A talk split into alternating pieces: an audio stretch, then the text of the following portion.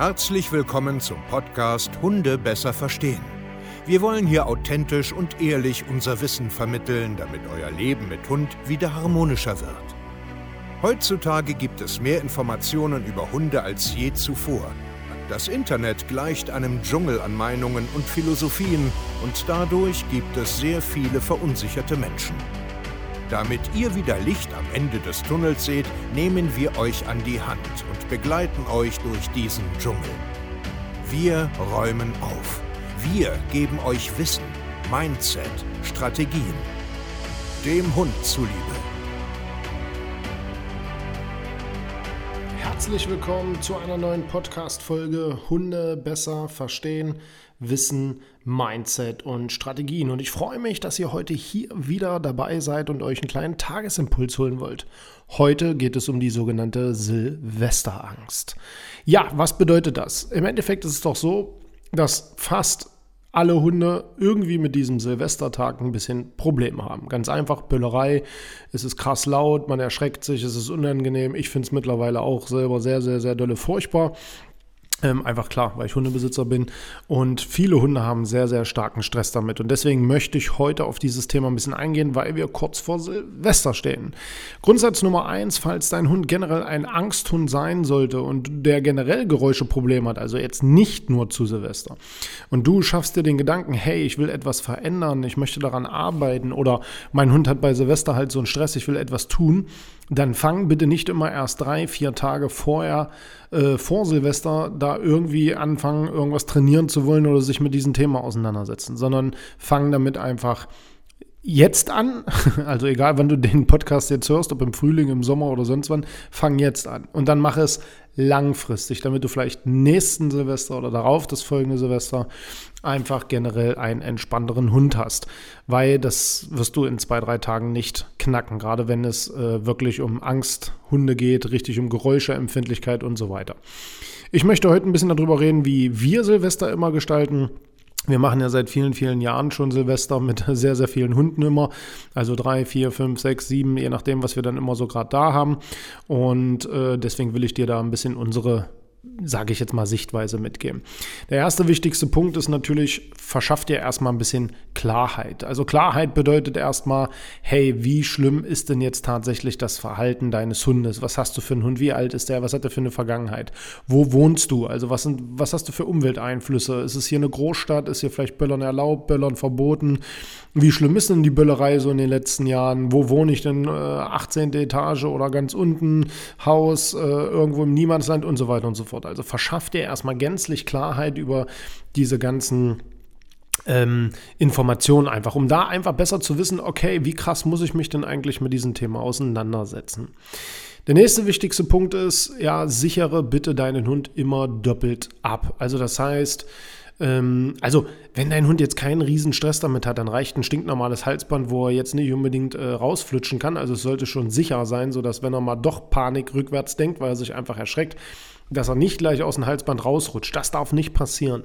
Ansonsten vernünftiges äh, Halsband, am besten so ein Zugstopp, ja, und vielleicht noch ein Sicherheitsgeschirr, doppelt abgesichert mit zwei Leinen, falls eins äh, nicht funktioniert, dass das andere wenigstens hält. Und das bitte natürlich ein paar Tage vor Silvester, ihr wisst es selber, am 27. glaube ich, geht immer der Verkauf los, also ist am 28., 29., 30. oft schon was los und genauso ein paar Tage danach, weil da sind die Leute ja ganz genauso, da knallt der eine oder andere auch noch mal ein bisschen was, also unterschätzt das einfach nicht. Das nächste, was wir machen, wir packen unsere Hunde immer ins Auto und suchen uns dann ein richtig, richtig stilles Örtchen. Also das bedeutet, wir gehen nochmal zwei, drei Stunden richtig intensiv spazieren, gehen richtig, äh, ja, lange ausgedehnte Spaziergänge, so dass Geist und Körper natürlich schon mal ein wenig müde ist für den Tag. Ja, und äh, darum geht es ganz einfach, dass man da schon mal eine Grundlage schafft. Ja, also schön weit weg. Natürlich auch hier wieder absichern. Man weiß nie, wo der ein oder andere Trollo vielleicht mit seinem Knallergrad rumknallt. Na, wartet mal. Trollo ist vielleicht ein bisschen bescheuert ausgedrückt. Ich bin mittlerweile kein Freund mehr von der Knallerei. Ich hätte nichts dagegen, wenn das verboten wird, wenn das abgeschafft wird. Nichtsdestotrotz kann ich natürlich den einen oder anderen Menschen verstehen, der jetzt einmal im Jahr ein bisschen feiern will, ein bisschen da rumknallen will. Ich kann das schon irgendwo verstehen. Also, ne, ich bin da kein Belehrer jetzt oder ein Missionar, der da irgendwie gegenscheppert. aber es wäre jetzt nicht schlimm, wenn es nicht da wäre. Aber ich meckere da jetzt nicht weiter drauf rum. Okay.